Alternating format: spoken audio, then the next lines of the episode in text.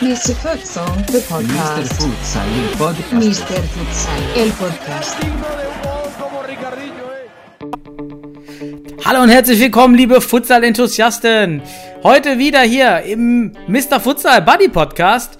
2x20 netto mit den neuesten News und Diskussionen aus der deutschen und internationalen Futsal-Welt. Heute am Aufzeichnung Donnerstag, 13. Mai. Mit einmal Sebastian Rauch auf deiner Seite. Hi Sebastian. Ja, hi Daniel und hi allen zusammen, die heute dabei sind. Schade, jetzt hast du schon verraten, wer ich bin. Wollte ich das noch so schön anteasern. und am Mikrofon auf der Seite Daniel Weimer, euer bekannter Futsal-Economist. Sebastian, was war in den letzten zwei Wochen los? Was sollen wir der Community nochmal als News mitgeben?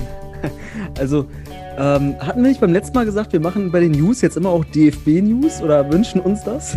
Dann kann man, ich würde mal mit einem DFB-News anfangen.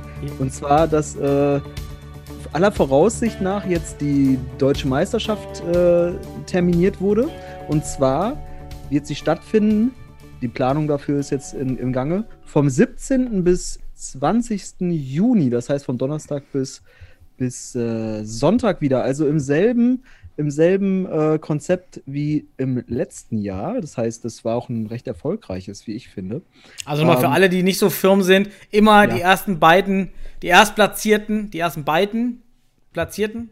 Ja, Genau. Und, und da, ich will jetzt mal eins, ich mal vorweg was sagen. Ich, ich hau jetzt mal eine These raus. Herzlichen Glückwunsch, Fortuna Düsseldorf. Äh, Was? zur, ersten, zur ersten deutschen Meisterschaftsteilnahme. Denn als Quotienten Zweiter im Westen äh, seid ihr, also du als auch als Vertreter von Fortuna, darf man ja mal sagen, so auch wenn du jetzt nicht mit der ersten Mannschaft irgendwie äh, direkt immer zu tun hast. Ähm, aber ihr dürft euch dann wahrscheinlich, also im Achtelfinale, beziehungsweise in der Vorrunde, äh, das erste Mal auf deutschem Meisterschaftslevel messen. Ja, wir wissen ja noch nicht. Ist noch nicht klar mit der Quotientenregel Ja. im Westen. Klar, es gibt keine Gegenanzeichen bisher, dass die Quotientenregel nicht kommt. Ähm, von daher steht jetzt alles gut. Ähm, ja, Köln gibt, ist da wohl noch ein bisschen am Einspruch ähm, hin und her Ja. schieben auf verschiedene Instanzen, äh, so wie man das aus dem Buschfunk hört.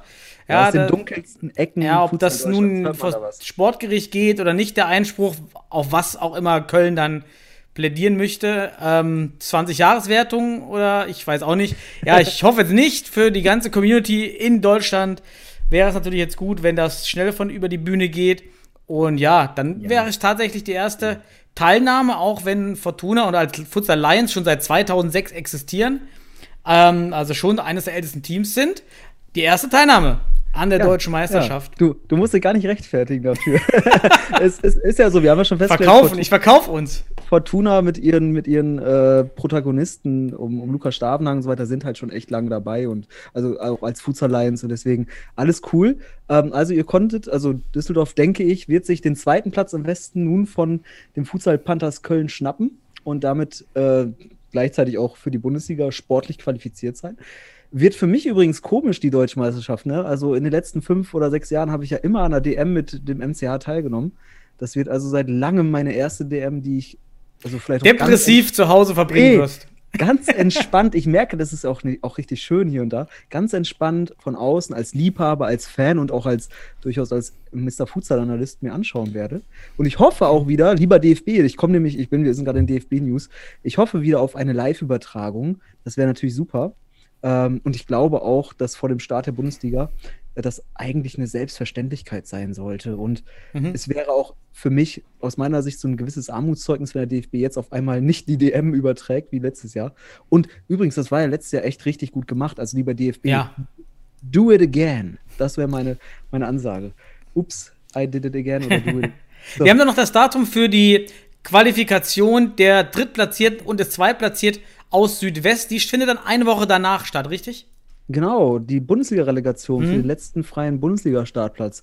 Der soll eine Woche darauf stattfinden, also Ende des Monats Juni. Und dann hätte man ähm, die zweite und zudem nochmal auch wahnsinnigere, kuriose Saison jetzt, Corona-Saison 2020-21, sogar noch in der regulären Spielzeit über die, Bühne, über die Bühne gebracht. Und ab dem 1. Juli wäre dann offiziell Bundesliga-Premierensaison 2021-22. Ja. Da kommt übrigens noch ein anderes Team auf die Landkarte, über die wir hier noch nie gesprochen haben, weil auf einmal kommt Spartak Mannheim nämlich ins Spiel, die ja auch äh, gefühlt neu auf der Futsal-Landkarte sind, aber als Spartak Mannheim schon seit einigen Jahren in der, ähm, in der Landesliga oder Verbandsliga Hessen gespielt haben, sich vor der Saison aber über den Rhein gemeldet haben in Verbindung mit, ähm, boah, wie heißt der andere, das andere Team? Freisen? Nee. Ja, ja, Deisenhofen. Oder, nee, Deisenhofen nicht. Oh, wie hießen sie nochmal? Freisenbruch, nee, das ist bei uns. DC Freisenbruch ist bei uns. Äh, ich guck mal hier parallel nach. Jedenfalls ist also Spartak Mannheim, hat sich diesem Verein sozusagen angeschlossen, die Futsalabteilung, um an der Regionalliga Südwest teilzunehmen und in der mhm. schon weisen Voraussicht, muss man jetzt sagen, dass ja. dort die Wahrscheinlichkeit höher ist, sich für die deutsche Nein. Meisterschaft und Bundesliga zu qualifizieren. Und tatsächlich eben, dort wurden ja nur ein Spiel gespielt. Ähm, und jetzt dann aus dem Nichts auftaucht und um den letzten Platz auch mitkämpfen kann um die Bundesliga. Tatsächlich. Ähm, die werden aber, ich denke, und ich will jetzt hier nicht irgendwie äh, da die Stimmung drücken. Also erstmal freut äh, Mannheim oder wo auch immer ihr jetzt im Friesenheim, VfR Friesenheim, Spartak ja, Mannheim. Genau, sorry. Aber, aber Moment, hey, das geht gar nicht. Das ist doch eine Spielgemeinschaft. Ah, Spielgemeinschaften dürfen nicht für die Bundesliga. Richtig, oder? Spielgemeinschaft darf nicht in neue, der Bundesliga teilnehmen. Neue, also die Futsalordnung haben wir Richtig. jetzt noch analysiert. Ja, genau. Dann weiß ich auch nicht, was die jetzt machen da mit der Qualifikation. Ja, aber, aber dann, geht es um die deutsche Meisterschaft wahrscheinlich nur, ne? Ja, die sollen sich freuen, mal dieses Level zu spielen. Ich denke, die werden da jetzt nicht viele Chancen kriegen. Äh, vielleicht, äh, also ich denke, sie werden dann ja gegen einen starken Vertreter spielen und äh, ja, und ich Wobei, es könnte ja der Süden sein, ne? der da vielleicht gegen die spielt. Oder ist der Süd gegen West wird ja wahrscheinlich. Also so wie letztes Jahr. Hat er sich gewählt? Gibt es eine feste Ordnung? Bin ja, da gibt es eine feste Ordnung. Also dann würde Düsseldorf jetzt zum Beispiel gegen Pe Penzberg, Penzberg spielen. Also gute Chancen auf Viertelfinale aus meiner Sicht. Äh, und äh, der Norden würde dann gegen, äh, gegen Mannheim spielen, glaube ich. Aber gut, da wollen wir jetzt hier nicht, da müssen wir die Kugel nicht aufmachen. Aber auf jeden Fall sollen sie sich freuen auf die deutsche Meisterschaft und mal gucken, ob sie da mithalten können. Ja, mhm. ich freue mich, ich freue mich aber im selben Zuge dann äh, für Christian und äh, dem TSG 1846 Mainz Futsal. Aber ist auch nicht offiziell ähm, die Quotientenregelung, ja. ne? Ja, nichts Offizielles, aber ähm, sorry, keine Chance, es wird zu kommen. Also, das ist mhm. meine Sicht. Ähm, und es sprechen alle alle bisherigen Fakten dafür, dass es kommt und es sollte keine Überraschung sein. Deswegen spreche ich schon so mit einer gewissen thesenhaften Sicherheit davon, um das mal so auszudrücken. Ich finde es auch und gut. Also, wenn man jetzt mal weiß, wer jetzt in die Bundesliga sicher wahrscheinlich kommt und dann auch noch als dritt, als zehntes Team, der die Stuttgarter Futsal Club hohe Chancen haben, dann ist es auch schön, sich jetzt endlich darauf zu freuen, jetzt schon auf die Bundesliga zu freuen, wen wir dort sehen und das ermöglicht auch aus meiner Sicht wirklich bessere Vermarktungschancen jetzt im Vorlauf. Je mehr Vorlauf bleibt, desto besser für die Vereine, desto besser für den DFB und damit auch desto besser, umso besser für die äh, für den Erfolg der Liga. Ganz klar, ne? Ja, auf jeden Fall. Also wird spannend und mhm. äh, ja, ich freue mich auf jeden Fall. Also ich, ich habe schon richtig Vorfreude. Wir haben beim letzten Mal davon gesprochen, jetzt müssen wir anfangen zu gönnen, weil das macht Spaß. Das macht viel mehr Spaß als zu haten. Und äh, ja, lasst uns anfangen zu gönnen und lasst mal Haten ist vorbei, genau. Haten sollte vorbei sein.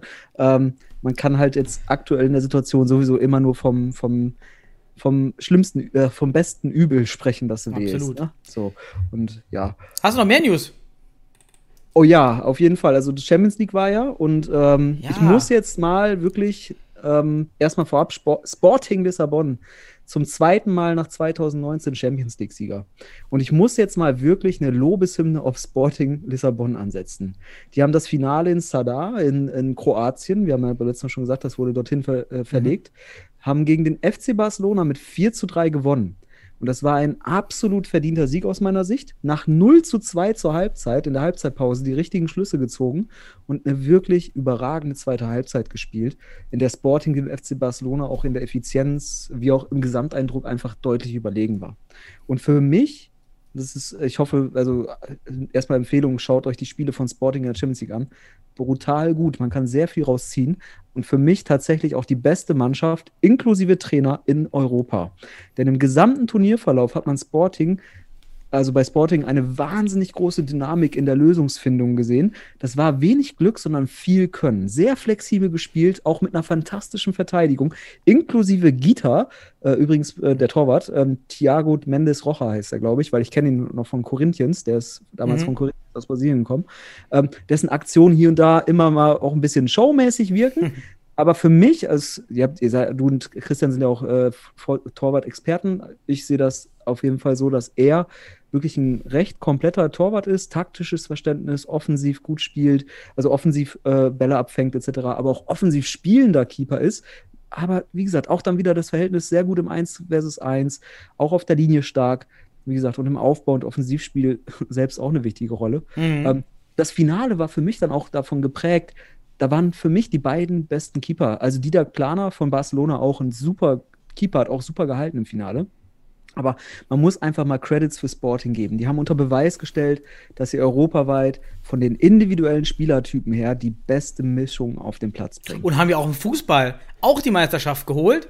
Also Sporting läuft, würde ich sagen. Richtig geil. Und diese unterschiedlichen Ja. Typen, ich habe ja gesagt, ich mache eine Lobeshymne, weil das ist inhaltlich richtig geil, was sie abliefern. Die unterschiedlichen Typen ergänzen sich halt auch in den verschiedensten Spielsituationen immer wieder. Und somit ist die Mannschaft für jeden Gegner auch schwer zu bespielen und vor allem auch zu verteidigen dann. Ne, denn neben diesen situativen und kreativen Lösungen des Teams ist Sporting halt auch ein Team, das immer wieder mit interessanten Standardvarianten auftaucht.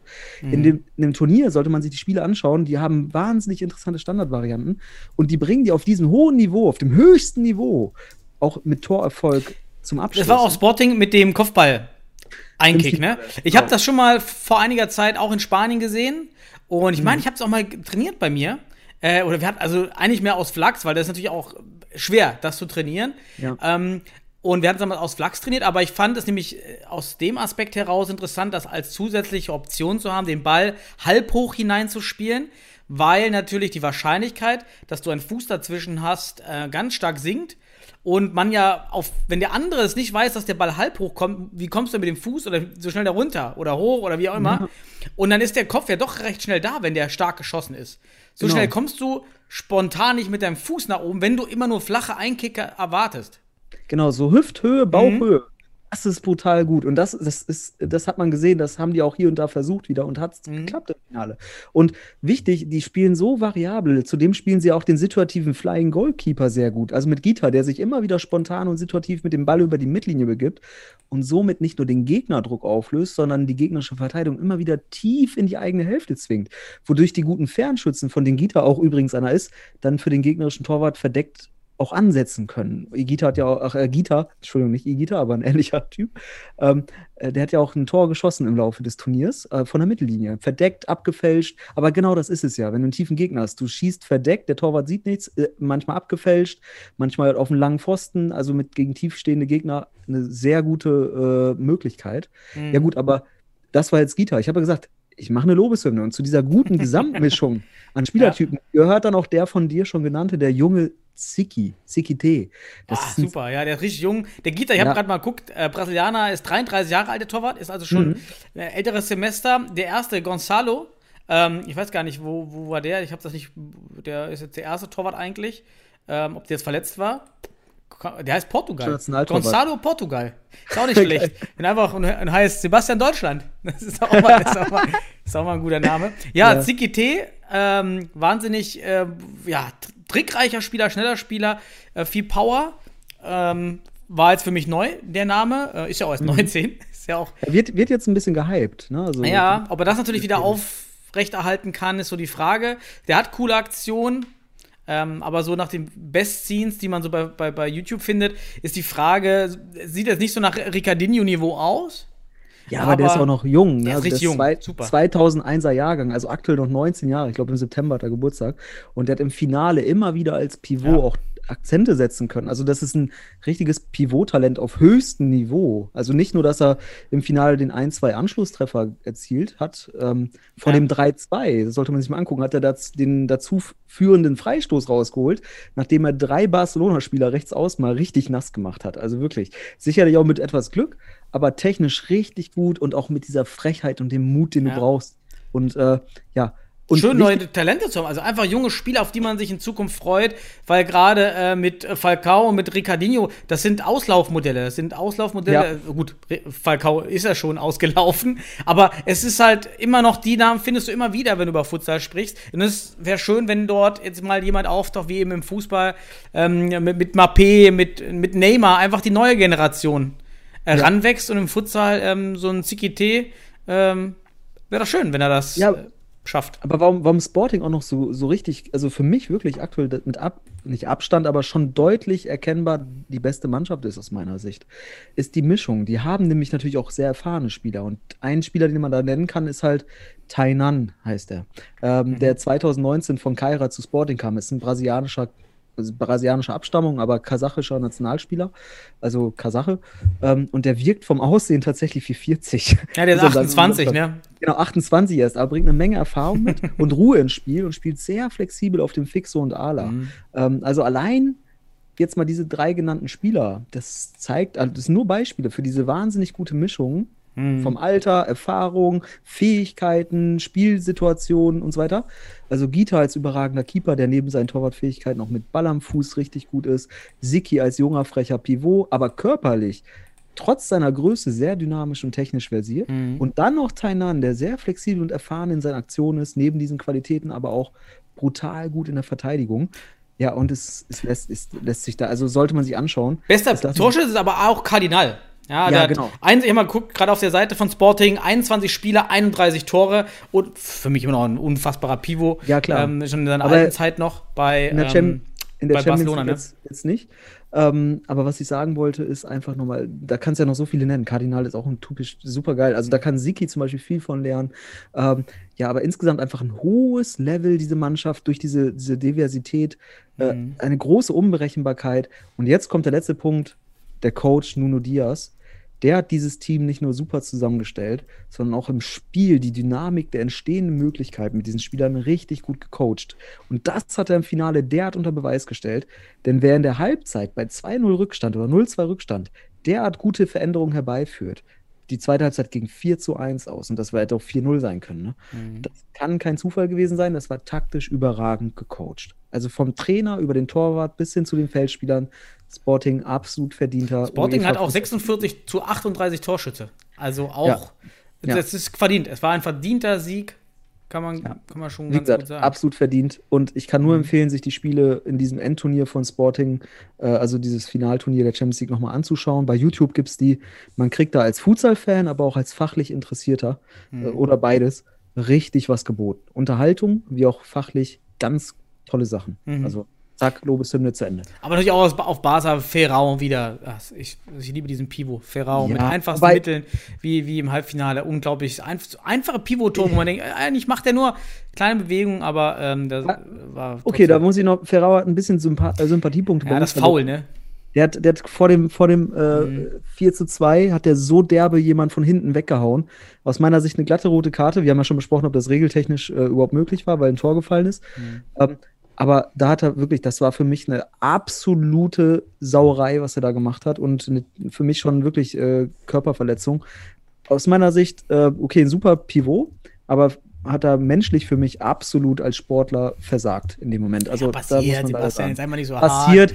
Einmal ist kein Mal okay, aber äh, Sympathiepunkte auf jeden Fall verloren. Wer das sieht und da mal hinschaut beim, vor dem 4-2, der soll sich sein eigenes Bild machen. Aus meiner Sicht gehört er da vom Platz und das muss nicht sein. Unnötig, hätte wirklich schwere Verletzungen. Ist auch, ist auch äh, trotzdem, ne, das Finale, da will man, dann ist man eben auch nicht so rational in Situationen, Automatismen, aber der harte Ja. Herr Rauch verurteilt.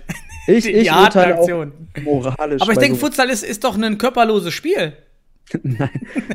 aber trotzdem von hinten so reingehen. Okay, aber gut, Ferrao, super Spieler, hat sich in der Vergangenheit sonst nicht viel zu Schulden kommen lassen, aber einmal ist keinmal, aber Sympathiepunkte da verloren. Okay. Super, ja. Dann haben wir 20 Minuten News rum. Perfekt, würde ich sagen. Dann lass uns. Das war doch eine Halbzeit jetzt. Ja, war doch schon die erste. So, lass uns mal zu unseren Halbzeiten kommen. Soll ich starten diesmal? Du warst letztes Mal dran. Es sei dir gegönnt. Okay, dann mach ich mal für mich selber mein, mein Airhorn. So. Ähm, das basiert, mein Thema basiert auch eigentlich auf News. Ähm, oh. über die ich äh, gestolpert bin. Und zwar erst vorgestern, also ist jetzt relativ neue News, aber da kann man jetzt auch eine richtig große Diskussion führen und ich finde die ganz gut. Und zwar das Thema Mixed Teams. Ähm, und zwar hat der KNVB in den Niederlanden als erster Fußballverband weltweit eine Revolution eingeführt, sehr progressiv, dort zu erlauben im Amateursport, dass Frauen auch in Männerteams spielen können. Und ich hatte das auch mal ganz kurz in dem Podcast mit der über die Frauen. Also wir hatten ja einen, einen mhm. Podcast über ähm, Frauenfutsal. Ich muss auch mal schnell mal gucken, welche Folge das war, schaue ich gleich nochmal nach.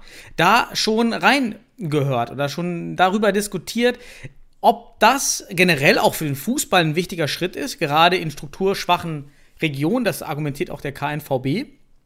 Mhm. Ähm, weil es ja eben Regionen gibt, wo, eh, wo es eben schwer ist, eine ganze Männermannschaft als auch Frauenmannschaft zusammenzubekommen. Und dass eben hier diese, diese Mixed-Möglichkeit die Möglichkeit schafft, in diesen Regionen doch auch ein Team zu stellen, was ja für alle ein Gewinn sein kann. Mhm. Und aus irgendeinem Grund ist es eben so, dass historisch gewachsen weiterhin Frauen komplett getrennt sind vom, vom Männerspielbetrieb in Deutschland, auch in allen anderen Ländern. Ja, und nun würde ich mal mit dir diskutieren, ob das nicht gerade die Chance ist für uns im Futsal, einmal auch progressiv zu wirken, also eine Chance für den DFB nach außen, ja, doch progressiv zu wirken, indem man das Testfeld Futsal nimmt wo man sich womöglich, ähm, ja, wo, wo man nicht so hart in die, in die Diskussion gehen muss.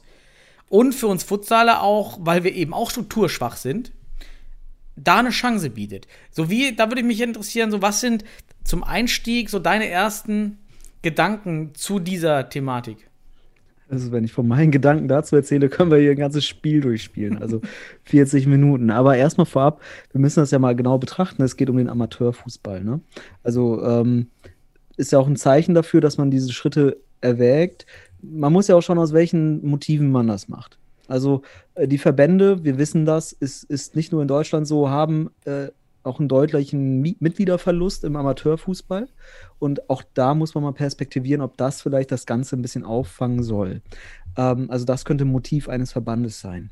Ähm, in der Hinsicht wäre es auch für den DFB mit aus dieser Perspektive sicherlich interessant, wenn man dort den Amateurfußball nochmal, ja, nochmal ne, auch progressiv begegnen könnte. Also progressiv ist es allemal.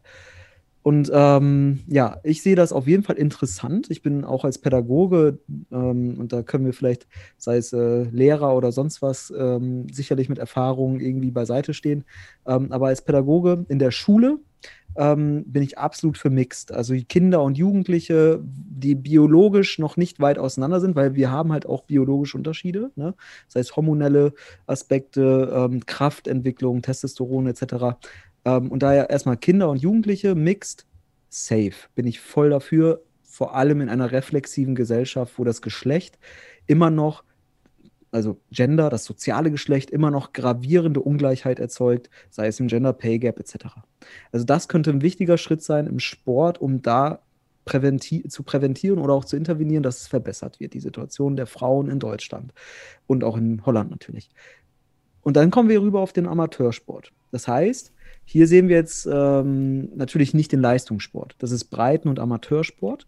Und da sehe ich das auch recht positiv. Das muss ich ganz ehrlich sagen. Ähm, sehr interessant, weil dort sehe ich halt auch diese Leistungsunterschiede dann. Also die Top-Spielerinnen können hier und da auch im Amateurfußball der Männer sicherlich mithalten. Das muss man auch mal ganz klar sagen. Das kennen wir aus dem Futsal. Ne? Du sagst ja, lass uns das mal auf den Futsal übertragen. Ähm, es gab ja auch schon pro progressive Ideen. In, in Westfalen war das so. Ähm, damals 2013, als äh, ich da mit äh, oder zusammen mit Goran Novakovic die Ligen entwickelt habe, da haben wir Mixteams zugelassen. Da hatten wir äh, zum Beispiel in Bielefeld eine Mannschaft, eine Mannschaft da hat äh, Mädel mitgespielt und die hat gebutzt in der Liga, das glaubst du nicht. So. War aber immer noch der Futsal in einer rein breiten und Amateursportebene. Aber absolut toll. Es gab Akzeptanz. Es gab auch, ich muss ganz ehrlich sagen, ich habe keine Erfahrung und ich war ja äh, Staffel, äh, Staffel- und Spielleiter auch der Liga mit. Ähm, ich habe da keine Erfahrung wahrgenommen, dass da irgendwann mal zu Problemen kam zwischen, zwischen irgendwelchen Jungs und äh, dem Mädel, das mitgespielt hat. Eher Respekt aber muss es Respekt geben? Das ich mich auch gefragt. Ähm, weil sie hat einfach mitgehalten und hat Gas gegeben und hat gezeigt, dass sie es drauf hat. So. Und deswegen, also das, ähnlich wie im Kinder- und Jugendsport, sehe ich das als Mixed wunderbar, also im Amateursport. Mhm. Gehen wir aber rüber, rüber auf den Leistungssport, ne, dann, oder öffnen das gesamte System, dann werden wir schnell sehen, das wäre jetzt meine These, dass wir hier eine Ungleichheit erzeugen, die negativ für das, äh, ja, für das weibliche Geschlecht im gesellschaftlichen Kontext sein könnte, weil dann wird selten oder gar nicht eine Frau, wenn das offen wäre, in einer Profimannschaft spielen. Das ist sehr unwahrscheinlich, weil wir haben andere Leistungsparameter, weil wenn es um Leistung geht, dann haben wir körperliche Leistung und da, das ist jetzt keine Diskreditierung, es ist einfach nur, wenn man diese Leistungsparameter betrachtet, ist das sehr unwahrscheinlich, dass wir in den ersten zwei Profiligen beispielsweise ähm, Frauen sehen werden. Das wäre also eine Ausgrenzung auf meritokratischer Basis, also leistungsgerecht, denkt man. Ja, es wäre gerecht, wenn die Frauen dann nicht mitspielen würden, weil sie die Leistung nicht erbringen können.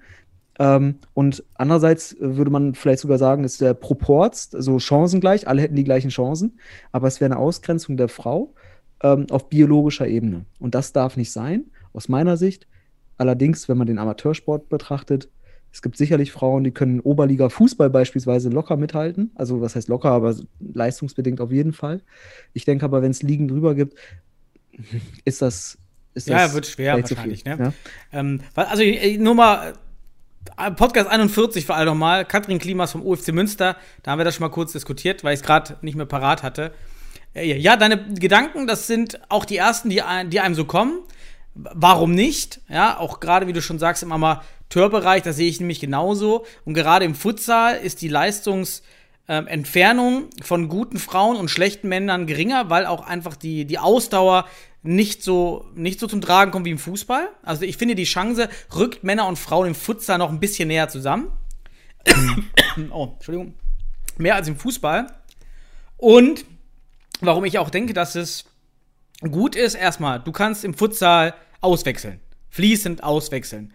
Ist auch ein Riesenvorteil, ähm, dass du eben, wenn du siehst, okay, es reicht nicht, viel häufiger wechseln kannst und eben kürzere Einsatzzeiten hast. Und wenn ich jetzt auch mit mit, mit Leuten manchmal über dieses Thema rede, kommt als erstes zunächst immer so ein Vorurteil. Ja, ähm, oh Gott, ähm, die können ja nicht spielen. Oder so, so ein ganz schlechtes, ja, so ein ganz schlechtes mhm. Vorteil, die können nicht mithalten. Und dann, für mich auch, und deshalb finde ich das richtig, was der KNVB macht. Ich bin liberal, ich sage, der Markt soll das doch klären. Warum klären wir es? auch im Amateursport bleiben wir erstmal auf der Ebene. Warum klären wir es denn überhaupt? Warum gibt es da eine Regel? Der Markt ist doch die Invisible Hand, die unsichtbare Hand. Und wir, wir verlassen, überlassen dem Markt die Impfsache bei Corona. Wir überlassen dem Markt ähm, die, unsere Glasfasernetze. Wir überlassen dem Markt ähm, Streckennetze, ja, also Infrastruktur. Überlassen wir dem Markt, weil wir sagen, diese unsichtbare Hand klärt alles. Irgendwie effizient. Ist nicht immer effizient, aber wir überlassen es dem Markt. Warum überlassen wir also die Frage, ob Frauen mitspielen können, nicht dem Markt und hier im Fall der Trainer? Wenn wir sagen Mixteams, heißt es doch, eine Frau wird nur dann zum Einsatz kommen, wenn sie besser ist als der schlechte Mann und damit ist sie ein, dient sie ja dem sportlichen Vorteil des Teams. Und damit mhm. ist ja das Argument, dass die Frauen schlechter sind, ja ausgehebelt. Denn sie werden dann spielen, wenn sie eben nicht schlechter sind als die Männer. Und für den Futsal Einmal, dass es näher zusammenrückt, aber wir brauchen Masse. Wir brauchen flächendeckenden Spielbetrieb. Die Frauen haben aktuell nur im Westen eine defizitäre Regionalliga mit unfassbar weiten Wegen. Und die Teams bestehen meistens wirklich aus Freundinnen, die eng zusammenhalten, die das alles machen. Aber die Leistungsdichte der UFC Münster gewinnt dort eigentlich standardmäßig zweistellig teilweise 20, 30, 0 Ergebnisse. Trotzdem Respekt mhm. an alle Frauen in der Regionalliga West. Nochmal super, dass dort durchgezogen wurde. Also, warum nutzen wir nicht das Potenzial, schieben die Teams zusammen und ermöglichen mehr Spielbetrieb? Und ich sehe das zweite Problem im Futsal, wenn wir anfangen, eine parallele Frauenliga aufzubauen, sehe ich Kapazitätsprobleme. Einmal, wir brauchen zusätzliche Hallenzeiten und wir brauchen zusätzliche Trainer. Wir wissen, aber dass es ja im Futsal schon zu wenig Trainer für den Männerbereich gibt. Also kannibalisieren wir die wenigen Ressourcen, die wir im Futsal haben, zusätzlich, wenn wir jetzt anfangen, noch separate Frauenligen aufzubauen. Wenn es dann irgendwann ausreichend Spielbetrieb und Frauen gibt, gibt es ja wieder die Option, eine eigene Liga weiterzuführen. Aber außer dem Westen gibt es keine Frauenligen, also wäre es doch wunderbar aus meiner Sicht, die Amateurligen anzufüttern, aufzustocken mit den Frauen und wenn sich das Ganze einspielt, ist das auch eine Normalität, die damit kommt. Im Fußball könnte man aus meiner Sicht sogar sagen, lass doch die Frauen rauswachsen. Bisher darfst du bis 14, meine ich, ist mixed möglich.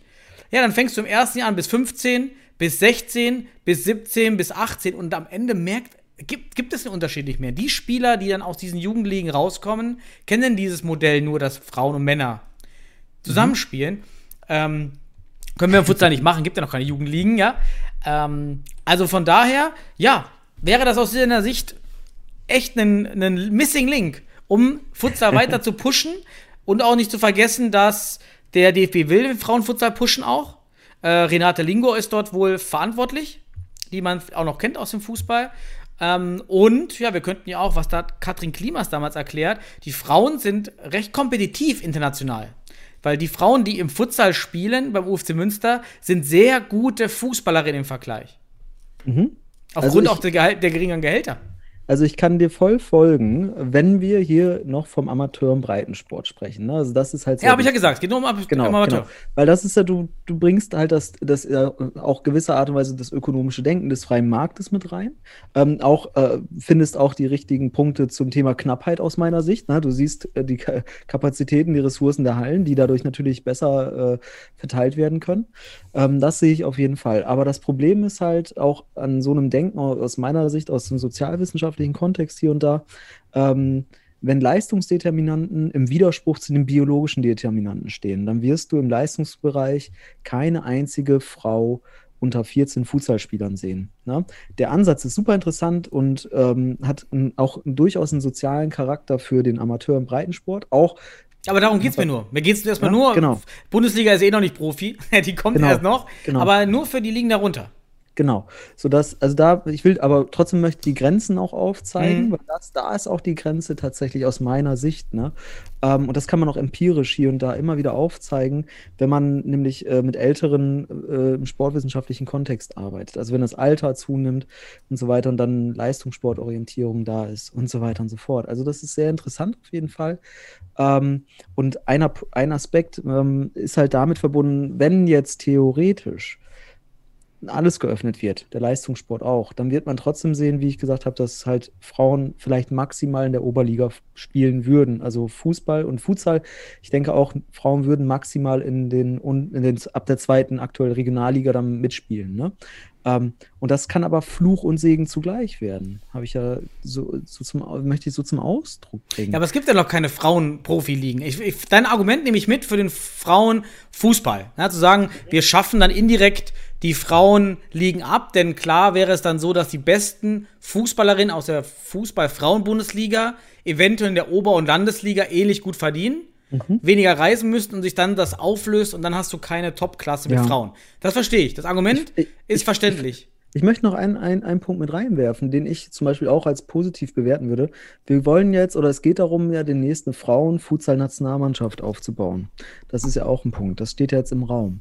Das wäre sehr interessant, wenn man dort jetzt tatsächlich Spielerinnen nominieren würde, die zum Beispiel in der Regionalliga, in der Mixed-Regionalliga Futsal spielen würden, weil da ist, eine, da ist ein hoher äh, kompetitiver Wert. Das heißt, Leistung würde da auch äh, entwickelt werden können und verbessert werden können. Und das wäre spannend, wenn da die besten, die Nationalspielerinnen theoretisch im Mix mitspielen würden. Fände ich richtig geil. Ja, vor allem, wenn sie, überhaupt, spiel- wenn sie überhaupt die Option haben. Sie hätten ja, wenn du jetzt anfängst, eine Futsal-Frauen-Nationalmannschaft zu casten, dann sind diese Frauen ja nicht im Training, außer im Westen, in, in Ja. den fünf Vereinen, die es noch gibt. Ja, und ein, ein Punkt, wie gesagt, ich möchte noch was hinzufügen, weil ich habe da, ich habe gesagt, ich hätte eine Halbzeit, äh, jetzt ein ganzes Spiel kann ich damit füllen, aber ich, ich finde, ich möchte mal auf deine Punkte eingehen ähm, und möchte dennoch daran erinnern, wenn wir am Ende eine gewisse Minderheit Frauen haben, es wird- wäre eine Minderheit in, ne, es wär, es wären immer noch deutlich mehr Männer in solchen Ligen wahrscheinlich, weil wir auch einfach absolut weniger Frauen im Futsal haben als im, äh, also im, als Männer im Aber das ist das Futsal. Henne-Ei-Problem. Warum hast Ja, du weniger Frauen im Futsal? Weil es keine Ligen gibt. Und weil es keine Ligen gibt, gibt es weniger Frauen. Aber das ist der aktuelle Stand und von denen gehe ich aus, wenn wir das jetzt einführen würden. Also da wird eine, eine Spielerin im Männersport theoretisch, weil es ja ein Männer, bisher ein Männersport war, also der auch, Entschuldigung, Männersport ist falsch, sondern eine Männerliga, ähm, da wird sie zur absoluten Minderheit in einem Sport. Und daraus können sich soziale Prozesse ergeben. Ich bin jetzt auch thesenhaft weiter, weil das wäre interessant, wirklich dann zu sehen und zu gucken, wie das empirisch dann äh, aufzuführen ist. Aber die Frauen werden, könnten im gesamtgesellschaftlichen, gesell- gesamtgesellschaftlichen Kontext als Transferleistung abgewertet werden. Da hier ein direkter Vergleich zwischen Frauen und Männern entsteht, entsteht in dem Männer auch eine Elite weiterbilden und du und als Frau dann auch, weil du dich daran beteiligst, somit das Patriarchat fördern kannst. Das soll jetzt hier keine Feminismus-Argumentation sein, ne? Nein, das will ich nicht sagen. Diese Mechanismen werden halt dadurch nicht verhindert, dass es dann auch parallel Frauenfußball oder Futsal gibt. Ne? Du kannst ja parallel noch eine andere Liga laufen lassen. Denn diese wird ja dann auch durch den Abzug der besten Frauen ähm, in den Männer, äh, vorherigen Männer, Männerligen zusätzlich abgewertet. Also vereinfacht gesagt, es findet keine Etablierung von Frauen wirklich statt. Ja, das muss man sagen, weil sie in der Minderheit sind. Ähm, als Minderheit etablieren sie sich. Es ist meritokratisch und proports in der Hinsicht problematisch. In, ähm, und das ist nämlich exakt auch das Missverständnis zwischen Gleichberechtigung und Gleichstellung häufig. Wobei auch da kann man wieder diskutieren. Ich will hier nur mal eine These raushauen. Der freie Markt stellt halt gleich, aber berücksichtigt die wichtigsten gesellschaftlichen Determinanten Geschlecht, Rasse und Klasse. Okay, da können wir es ja so formulieren. Nach dem Anstoß, also nach, wenn du es einführst als Mixed-Liga, dann irgendwann auch den, zu, nochmal zu evaluieren, führst du separate Ligen ein oder wie läuft das? Ähm, es weiß ja auch gar keiner. Es gibt keine Evidenz von solchen Mixed-Fußballligen. Ja, Deshalb wird das holländische Modell jetzt ganz spannend sein, nämlich zu Ja. sehen, lösen sich die Frauenligen auf oder sogar gibt es Zulauf in die Frauenligen, in die Männerligen, weil dass die Wahrnehmung steigt, ähm, weil, weil klar, die guten Frauen wechseln vielleicht in den Männersport, aber so bilden sich vielleicht erst Frauenteams, weil doch wieder in einer strukturschwachen Region Frauen beginnen überhaupt zu spielen. Und sich dann ist es immer einfacher, sich an eine Gemeinschaft anzuschließen, die schon existiert und dann daraus wieder ein eigenes Team zu gründen, was wieder für den Futsal eben für mich so wichtig wäre zu sagen, nutzt doch das Vehikel Männerfutsal, um Frauen ranzuführen. Das hilft einmal den Futsal-Teams, die immer schlecht bestückt sind in unteren Ligen mit Spielern und hilft aber auch überhaupt Frauen an den Futsal ranzuführen, um dann auch Ligen zu gründen, weil ansonsten gibt es keine Frauenligen. Ja. Es ist Also- Im Westen Katastrophe gelaufen. Das wurden, das wurden nur weniger Frauenteams über die Jahre. Ja, also wir stellen hier gerade richtig, also für, für alle, die vielleicht mal irgendwie eine Abschlussarbeit schreiben wollen demnächst, wir schrei schreiben, äh, wir, wir, wir hauen hier Forschungsthesen raus, die man jetzt mal erbringen könnte. Ja, es ist einfach geil. Sport ist halt Spiegel der Gesellschaft. Und wenn man Frauen nicht aufgrund ihrer Biologie benachteiligen will, dann brauchen wir halt gewisse Ansätze und die muss man jetzt ausprobieren. Aber leider gibt es trotz aller Genderpädagogik, so will ich es mal nennen jetzt, gibt es halt biologische Unterschiede und diese will man ja eben nicht durch das Gendern verschleiern, sondern aufdecken, damit klar wird, dass die Frauen in Bereichen, wenn es nicht um Biologie geht, vor allem sozial, massiv, massiv benachteiligt werden, wurden und wie auch immer. Wie gesagt, ich, jetzt mache ich mal das Harvard-Sandwich, jetzt komme ich mal zum Punkt und mache einen positiven Aspekt, also erst positiv, negativ, jetzt positiv. Ähm, damit man auf soziale Ungleichheiten zwischen den Geschlechtern aufmerksam machen, mer- merksam machen kann und diese schlussendlich auch dann durch Empathie, du hast ja den Begriff eingebracht, dass da entsteht, sowas entsteht dann ja. Ähm, und auch dann, dass das halt auch zum Selbstverständnis wird, Jugendsport und so weiter. Und äh, ja, dafür, damit man das ausgleichen und besser machen kann, würde ich Mixteams wie im Tennis oder im Badminton, im Jugendalter und im Amateursport auf jeden Fall sehr interessant finden. Und wichtig ist nur, dass wir nicht vergessen, weil das sagen Männer häufig ne, sehr einfach, die Lösung ist Chancengleichheit, also Proports, und vergessen, dass wir am Ende in der Spitze aller Funktionssysteme, aller, aller Sportsysteme eine Meritokratie haben, also die Leistungsgerechtigkeit, das ist Leistungssport.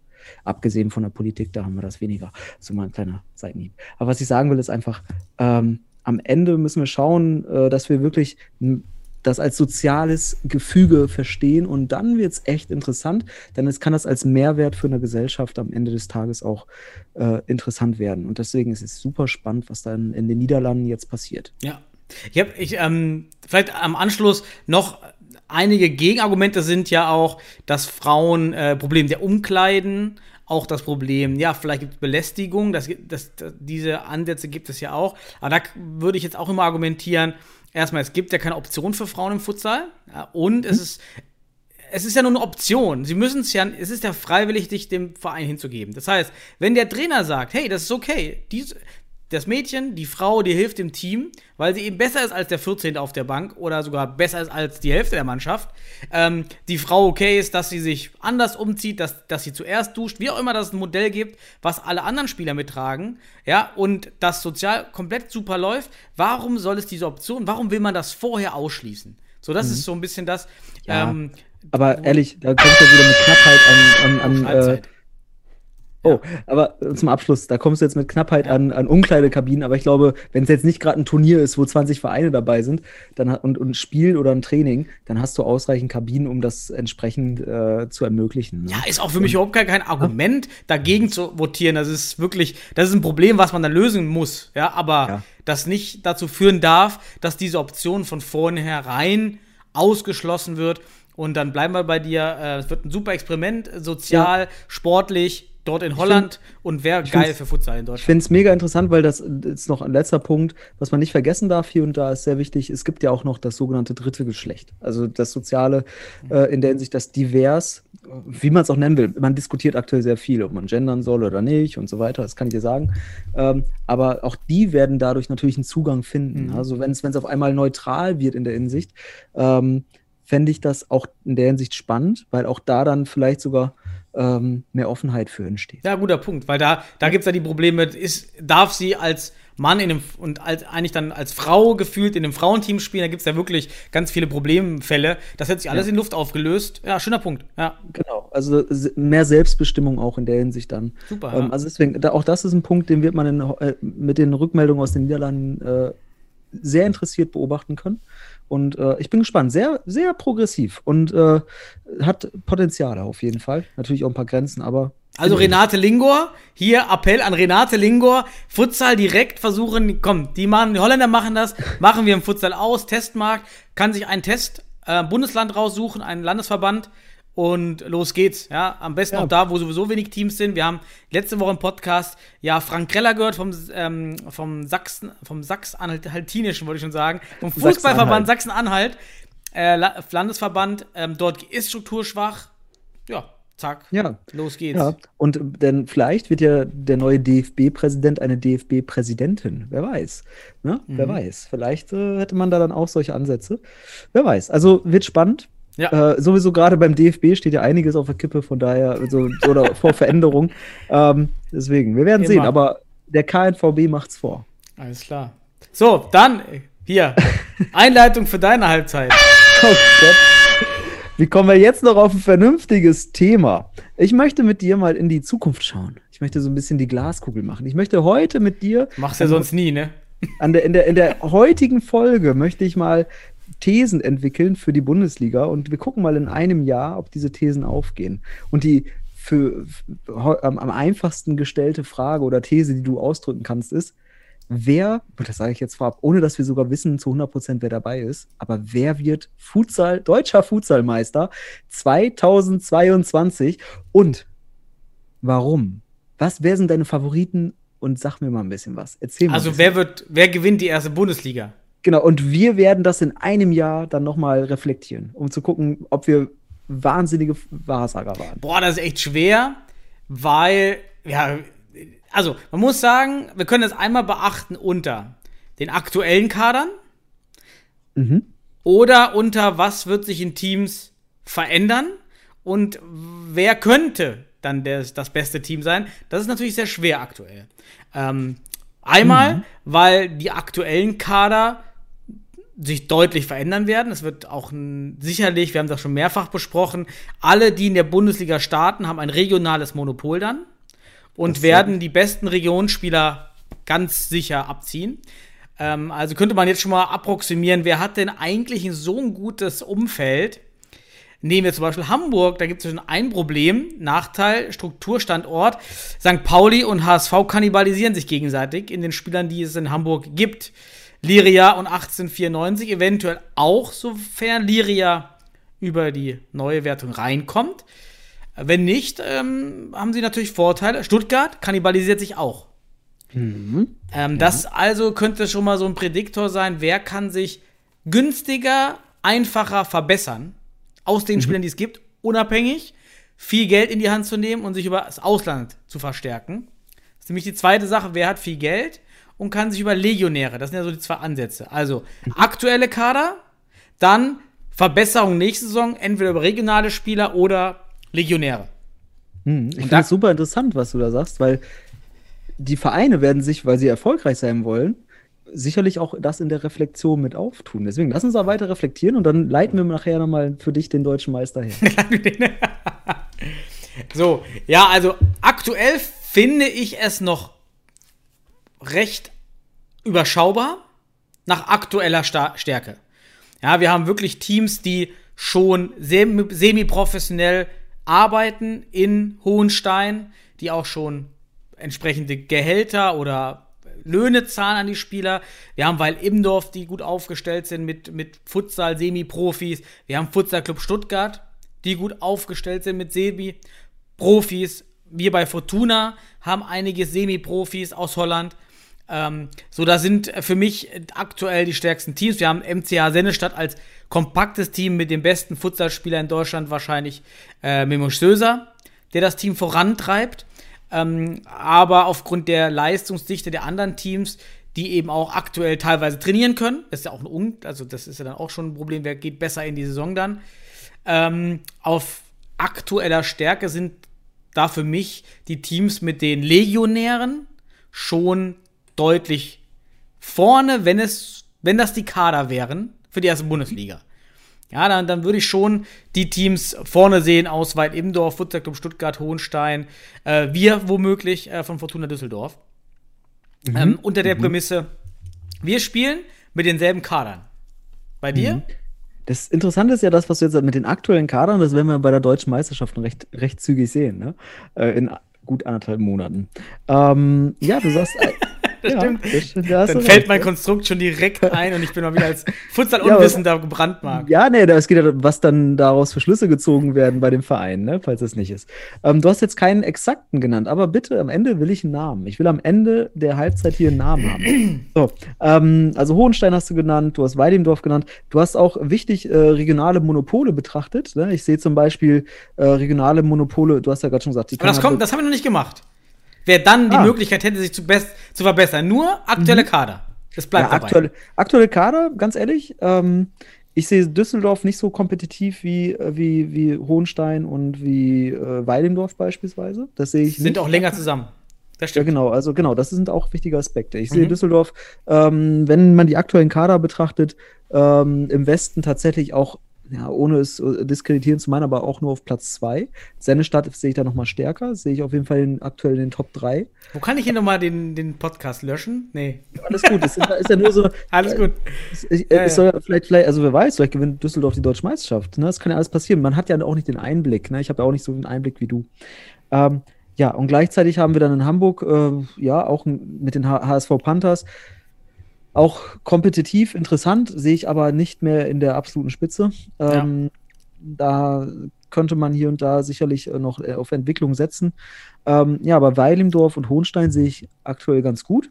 Ähm, Stuttgarter Futsal Club sehe ich vielleicht sogar noch mal einen Tick stärker, muss ich sagen. Also das, was ich bisher auch am Videomaterial bekommen habe und die Spieler vom, vom Namen her und von den Potenzialen her finde ich sehr interessant. Ähm, ja, also sportlich gesehen würde ich jetzt, ich sage ich sag einen Namen, aktuell Hohenstein. Hohenstein. Also ich finde, die sind aktuell immer noch, wenn der Kader auch der deutschen, was hat man bei der deutschen, also eigentlich können wir auch davon sprechen, was, hat, was war es bei der deutschen Meisterschaft, ne? also hat sich nicht viel verändert. Ähm, Ja. ja, das dazu. Aber lass uns mal übergehen auf sowas wie regionale Monopole. Du hast ja schon angesprochen, Stuttgart, Hamburg, die Kannab äh, Ja. Also wer kann sich günstiger verstärken? Und da hat auch Penzberg aus meiner Sicht einen ganz starken Standortfaktor in München. Also Penzberg ist ja Sehr im wichtig, Süden von München. Ähm, und wir müssen auch, wenn wir auf die nächste Bundesliga-Saison schauen, eben weggehen von der Leistung jetzt. Ähm, Auch, äh, ja, also was können Teams leisten und was, äh, was leisten sie le jetzt? Das liegt zum einen daran, dass diese lokalen Spielermonopole entstehen, aber auch neue Sponsoren überhaupt erst auf Teams aufmerksam werden, aufgrund des Prädikats Bundesliga. Und dann kann es auch sein, dass äh, Penzberg durch München oder Mainz durch die starke Wirtschaftsregion da Mainz ähm, Teams wie uns, Fortuna Düsseldorf, ja, da überholen oder auch Teams wie HSV Panther, St. Pauli ähm, und Hohenstein ganz schnell überholen, was, ähm, Ja. was finanzielle Mittel betrifft, weil dort eben dann doch viel über externe Sponsoren und Netzwerke funktionieren könnte. Ja, Ähm, das könnte sich also alles wirklich komplett verschieben. Ja, du sprichst da etwas an, was ich sehr interessant finde. Man muss sich Gedanken darüber machen, wer ist eigentlich jetzt schon an seinem Limit in der Hinsicht. Und Hohenstein beispielsweise könnte man da vielleicht auch an einem gewissen Limit sehen. Ähm, Wenn nicht sogar der Verein, der von allen am Limit, am meisten am Limit ist. Hm. Weil die Region ist klein, gut, Chemnitz, ja, ist direkt, ist nah dran, aber Chemnitz ist jetzt auch keine Metropole. Und Hm. ähm, ja, Heiko Fröhlich hängt natürlich stark als Mäzen dahinter. Hm. Ähm, ich würde auch mal denken, dass da jetzt nicht mehr so viel kommt, dass auf einmal vielleicht das dreifache Budget allein über Heiko Fröhlich kommt. Das, Ja, ja. das ist, Also- kann ich mir nicht vorstellen. Aktuell würde ich sagen, okay, sind die immer noch top, Mhm. sind deutscher Meister etc. Aber mit so einer Bundesliga-Saison, mit einer Entwicklung, Mhm. könnte da das Limit erreicht sein. Wir sehen da vielleicht am wenigsten Entwicklung in der Hinsicht. Allerdings, ähm, du sagst gerade, Penzberg mit München als, als Einzugsgebiet, was gleichzeitig also ähm, auf Regensburg Zugriff gibt. Ja. Ne? Oder Betonboys, die auch eine sehr interessante Mannschaft haben. Also du sagst schon, dieses Prädikat, dieses Zertifikat Bundesliga macht dich attraktiv. Genauso Mainz, das ganze Frankfurt-Main-Gebiet etc. Äh, wirklich wahnsinnig interessante Region. Ich denke auch, dass Mainz sehr gut an Sponsoren dann kommt, regionale Sponsoren, wenn du dieses Monopol hast. Und da muss sich Hamburg beispielsweise oder Stuttgart müssen sich das Ganze erstmal teilen. Wenn da kein Mhm. Mäzen ist, der dann wirklich diese, diese Sam Ansammlung von, von, äh, von Sponsoren, die andere Vereine durch diese Monopolstellung in der Region haben können, dann sieht's, kann diese, diese, ich sag mal, diese Diversität an Sponsoren, diese, diese Möglichkeit, kleine, äh, kleine Schritte zu machen, immer wieder und aufeinander aufzubauen, sehr schnell so ein Mäzentum überholen. Und da sehe ich zum Beispiel auch natürlich Düsseldorf interessant mit dem Ruhrgebiet. Das muss man auch einfach sagen. Köln ist damit auch abgefischt, wenn man so will. Also Köln ist jetzt aktuell, nach aktuellem Stand nicht in der Bundesliga. Ähm, Sennestadt sehe ich auch sehr interessant in der Hinsicht mit, den, mit Ostwestfalen, was vor Corona auf jeden Fall das wirtschaftsstärkste. Ich muss mal gucken, was größer, wie, wie der Unterschied zwischen Bielefeld und ähm, Chemnitz ist. Weißt du die Größe? Wie, äh, 333.000 irgendwie. Bielefeld hat auch nur, äh, ist ja, ist ja automatisch, ist nur eine Stadt, hat keinen Landkreis. Ach so, ja, gut. Chemnitz hat Genau. 250.000 Ja, aber OWL ist eine sehr, und sehr, Bielefeld hat äh, 33.000. Okay. ist eine, ist eine sehr Mhm. lebenswerte Region, äh, Lebens, also wirklich eine äh, Lebensstandard ist sehr hoch und Mhm. auch wirtschaftsstärkster äh, stärkster Raum in Deutschland. Ich sehe, wenn Sennestadt das Prädikat, äh, Zert- Zertifikat Bundesliga kriegt und dann auf Sponsorensuche geht, hat man dort natürlich ein interessantes Einzugsgebiet. Also da könnte auch noch ordentlich was kommen. Mehr als Chemnitz. Bei Chemnitz hast du wirklich Ja. dann auch nichts mehr. Ja. Ist, glaube ich, auch nicht. Und da, die sind ja auch schon gut. Sie haben einen Mäzen. Und das könnte auch eine Bremse sein, natürlich, ne? weil der Mäzen natürlich auch ähm, sicherlich Mitbestimmungsrecht hier und da hat und sich auch gegebenenfalls platziert sehen will. Wobei, das sehe ich bei Heiko Fröhlich gar nicht so sehr. Ich glaube, der ist da auch aus Liebe zum Sport einfach äh, auch toll in, involviert. Allerdings trotzdem als Mäzen. Und ähm, ja, also ich sehe dann Entwicklungsmöglichkeit vor allem bei den Vereinen, die ihre regionale Monopolstellung haben, weil die haben ihr Limit noch nicht erreicht. Mäzenvereine oder auch Vereine, die sich die Sponsoren in einer Region teilen müssen, sind da vielleicht im Nachteil. Ja? Äh, weil du auch in Zukunft aufgrund von Corona mit den Nachwirkungen noch sicherlich auch häufiger mit dem Kleinvieh arbeiten musst. Ne? Auch Kleinvieh macht Mist, sagt man ja so schön. Und da wirst du eher eine Summe zusammenkriegen, als dich auf einen Sponsor, auf einen Mäzen stützen. Weil das kann natürlich in Corona-Zeiten sehr wackelig sein, wenn ein Unternehmen für, dein, für deine äh, finanzielle Versorgung da ist. Und das ist vielleicht interessanter, dann da so eine Art Vernetzung zu bauen. Ne? Ähm, und da sehe ich dann wirklich für die Zeit nach Corona oder auch ähm, mit den Bedingungen, die dann vorherrschen, da sehe ich diese regionale Monopolstellung sehr interessant. Und ich bin echt gespannt, was dann zum Beispiel in Düsseldorf noch dazukommen kann. Ne? Falls, ich weiß nicht, wie eure Struktur ist im Verein, ob ihr da äh, Freiheiten genießt in Sachen Sponsoren. Ähm, Sennestadt werde ich sehr, sehr interessiert verfolgen, was die machen. Ähm, und ich sehe Mainz, wenn Mainz denn äh, das auch nutzen kann, ähm, ich sehe Mainz auch da mit einem guten Entwicklungsschritt. Und München vielleicht sogar, wenn Penzbeck denn auch das Know-how mit reinkriegt, weil ich sehe jetzt da auch vom Gefühl eine Fußballmannschaft noch äh, vor Augen. Aber da ist eine ganze Menge Potenzial. Und ich sehe da vom Potenzial her mehr Möglichkeiten als bei dem Mäzenverein. Ja, absolut. Also das ist halt, wenn du dir den Markt teilst, ist das eben schon ein, ein kompetitiver Nachteil für Stuttgart und Hamburg. Die ja. eben aktuell dann sicher zwei Teams äh, in, der, in den Ligen haben. Nee, sicher nicht. Fußballclub Stuttgart muss sich ja erst noch qualifizieren. Ähm, aber das ist natürlich dann, ähm, ja, das wird, das wird auf jeden Fall spannend. Ähm, ansonsten hatten wir einmal das erklärt mit den, mit den Monopolen, die da eben helfen. Ja, ansonsten, wer macht vielleicht noch eine interessante Spielerquelle auf? Das könnte mhm. auch noch stark sein, denn der brasilianische und portugiesische Futsalspielermarkt mhm. ist überhaupt in keinem Team bisher angegangen. Es gibt also, genau. wir haben ein kroatisches Team, wir haben ein tschechisches Team, wir haben den holländisch-belgischen Markt in Teams abgegriffen. Ähm, es bleibt ein Vorteil, wenn du nah an der Grenze wohnst. Also Hohenstein ja, hat den Vorteil, äh, wir haben den Vorteil, das ist natürlich auch schwieriger für, ähm, für Penzberg. Der ja, österreichische Futsalmarkt ist Gibt's viel kleiner. So und Hamburg ist auch weg von Futsalmärkten. Das ist auch ein, ein, ein Punkt. Also hat, eigentlich ist der Hamburger Markt schon dahingehend hat, hat eigentlich die schlechtesten Voraussetzungen, außer vielleicht die Region von Hohenstein, die recht klein ist. Berlin ist auch nah eben an dem polnischen Markt. Mhm. Der Futsalmarkt Berlin ist gut. Ich vergessen. Also Berlin hat auch natürlich diese Monopolstellung, ne? Auch sehr interessant. Also 18. Äh, Aber Berlin hat natürlich den Nachteil, in dieser Großstadt Berlin gehst du auch ganz schnell unter. Ja, hast du auch wieder recht. Das ist eine große Sportstadt natürlich. Ja, ja es, da, da, sind wiederum, wie du schon sagst, sind wieder Einflüsse, die da vielleicht auch gegensteuern. Aber der interessante Punkt ist jetzt gerade nochmal von dir, du hast halt noch einen äh, außereuropäischen, wie auch europäischen Markt noch, Spanien, Portugal, Brasilien. Und die Mannschaften, die sich jetzt schon mit ihrem Mäzen die Spieler zusammengekauft haben, die könnten dann genau da äh, ihre Grenzen aufgezeigt bekommen, weil Mannschaften vielleicht wie Mainz oder Sennestadt etc. oder Düsseldorf, äh, wobei ihr habt da die belgisch-holländische Kooperation, wenn da mehr Geld reinfließt. Ja, so will ich es mal, so ist ja eine Art, man geht ja in Kooperation oder Berlin, ähm, dann, dann sollte man sich auch auf diesen Märkten orientieren.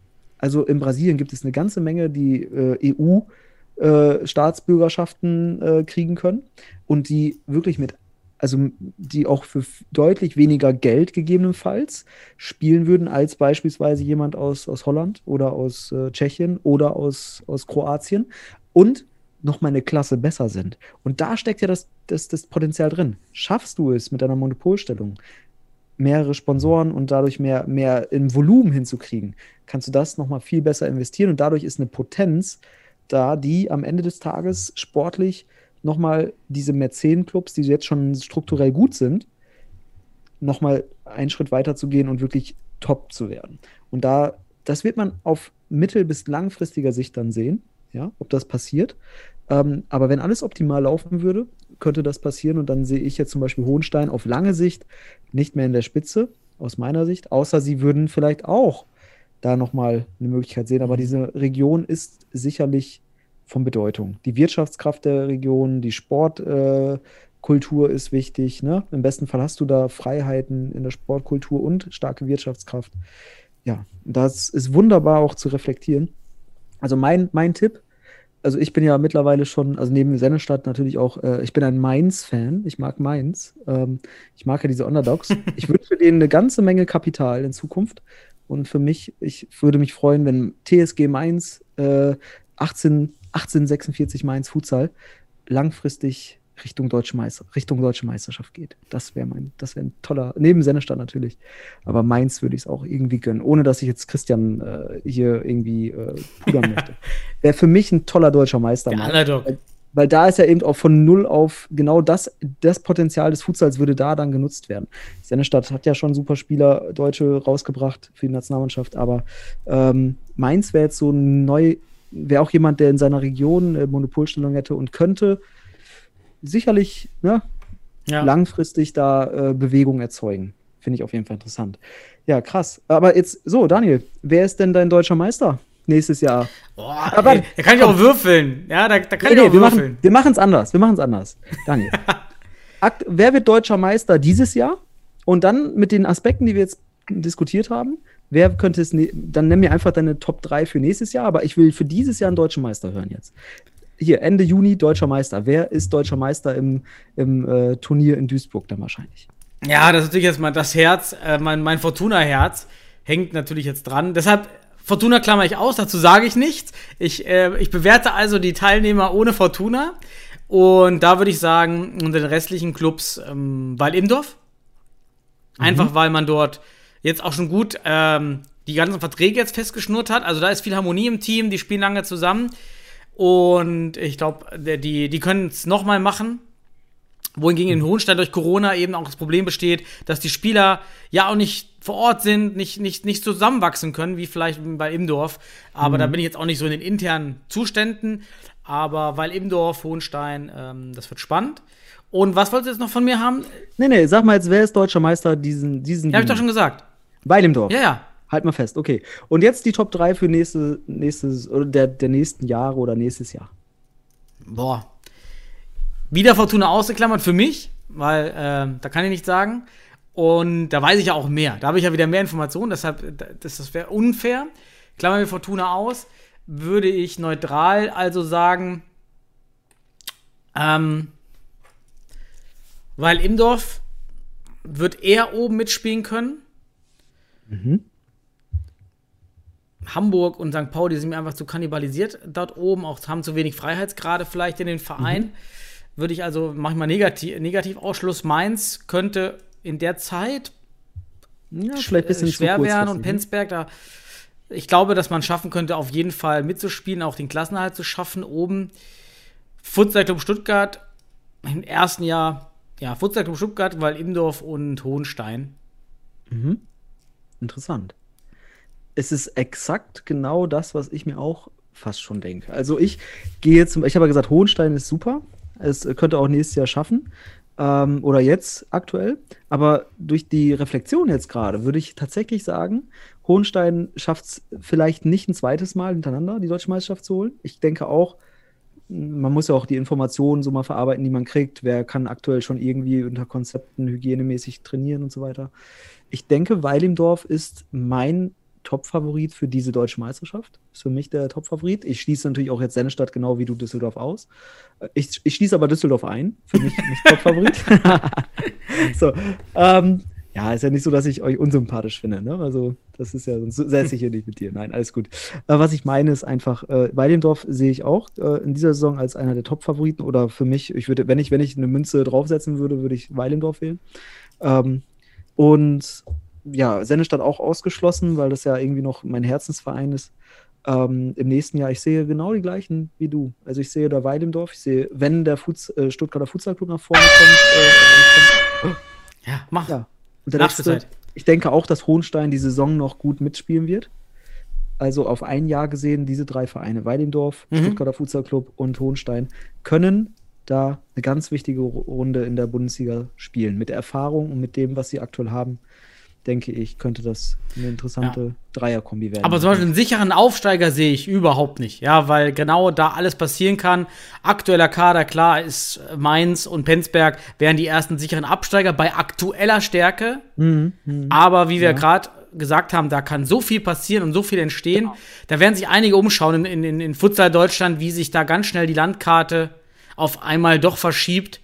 Und ähm, dann auch, äh, da, da man auch die, die in diesen vorletzten, der muss ja wieder in die Qualifikationsrunde, Ja, aber die werden stark reingehen, die werden sehr stark reingehen. Wer vorletzter, also ich bleib dabei, wer vorletzter der Bundesliga wird, braucht sich nicht zu fürchten vor dieser Aufstiegsrunde. Wahrscheinlich nicht. Ne? Ähm, aber was ich, äh, was ich doch damit ausdrücken wollte, es ging jetzt um Potenziale und um das Positive. Ich wollte jetzt nicht hören, wer absteigt, weil ich denke, äh, na, darum geht es nicht. Aber das wird, was da auch alles für Potenziale drinstecken, woran man denken kann, was wir jetzt vielleicht sogar noch vergessen haben.